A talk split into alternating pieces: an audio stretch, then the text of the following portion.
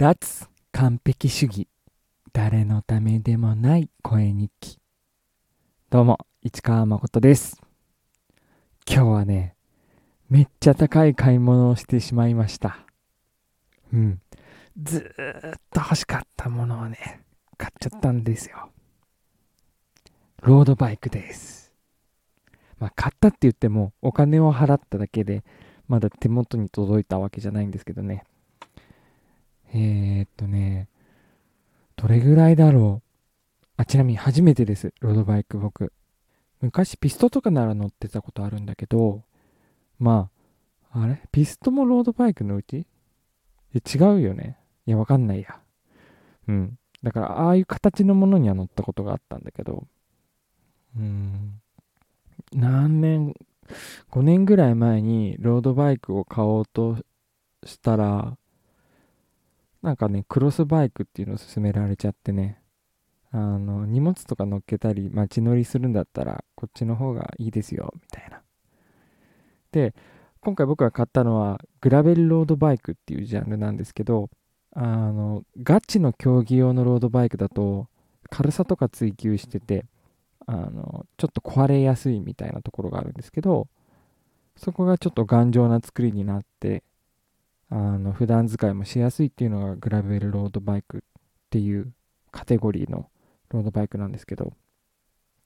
そいつをね買っちまいましたよ。え、っとね僕予算は10万でした。でなんかあのロードバイクはよわかんないじゃないですか。わかん全然わかんなくて。わかんないけどちょっといいの欲しいなと思って。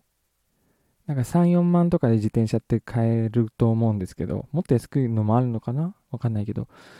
あの、ちょっといいの欲しいなってずっと思ってて、で、3年ぐらい前から買い逃し続けてきたんですよね。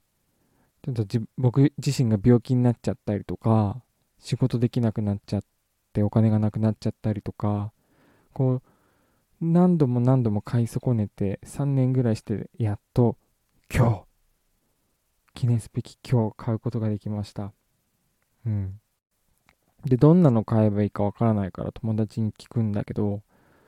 あの、ガチのロードバイク好きな人とかに聞くと、いや、10万じゃ買えないっすよ、みたいな。誠さん、ロードバイクは少なくとも2、30はしますね、みたいなこと言われて、マジかーって思ってたんですけど、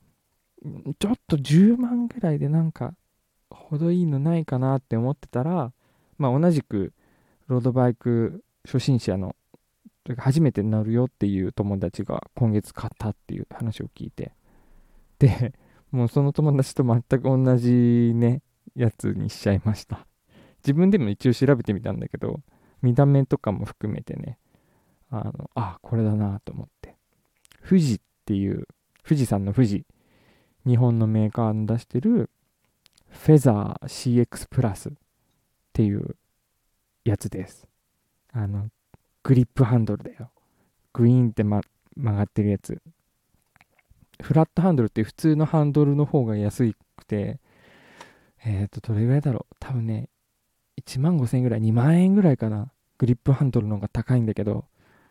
しかもグリップハンドル疲れると思うんだけどいやー、やっぱロードバイクって言ったら、この形だよなと思って、ちょっとかっこつけて、あの、グリップハンドルのにしちゃいました。おでね、あのね、ちょっとね、運命的な話があって、その友達が買ったやつは2020年モデルだったんですけど、2020年モデルがもうほとんど在庫がなくなっちゃってて、で、2021年モデルがもうラインナップとしてネットに上がったりはしてるんです、ってたんですけど、それがまだ、なんだろう、メーカー発注予約注文みたいなのしかできなくて、実際に乗れるのは11月くらいみたいな。そっか、11月か。まあいいかなって思ってたんですけど、なんかいろいろ調べたら、2018年モデルまではといいパーツを使ってて、値段がちょっと高くて、で、2019年から値段が落ちて、ちょっとお手軽になったっていうね、経緯があったらしくて。あ色が変わったりしてるだけじゃなくてちょっとパーツも変わったりしてるんだなって思ったんですけどメルカリでその2018年グレードがちょこっとだけ落ちたのかなってリーズナブルになったのかな。そのなる前直前のモデルのすごい備品を出してる方がいてうおーと思って。で値段もまあ新品で買うよりは安くて。あこれかな。ちょっと買おうと思ってた色とは違うけどいやでもこれおしゃれな色だな。どうしよっかな。と思って。でまあコメントをしてみたらまあちょっとやりとりいい感じでああ買おうかなって思って。でもですよ。あの引き取りに来てくださる方限定って書いてて。で僕東京住んでるんですけどその方の出出品場所が千葉県なんですよね。であの場所をコメントでどこら辺ですか？って聞いたらで Google マップで調べたら徒歩1日っていう距離の場所だったんですよ取りに行けるかい？みたいな。まあ電車で取りに行くとして、まあ、1時間半とかかかるのかな？で行ってであの Google マップって最近あの自転車の時間も表示されるようになったんですよね。それで見ると4時間半みたいな書いてあって。帰り4時間半かーと思って。どうしようと思って。いやあの送料1万とか払うからどうにか送ってくだくれないですか？みたいに相談しようかなとか思ったりもしたんですけどまあちょっとこれもねあのそれこそこの声日記のネタになるかなと思って4時間以上かけて自転車で帰ってくるみたいな、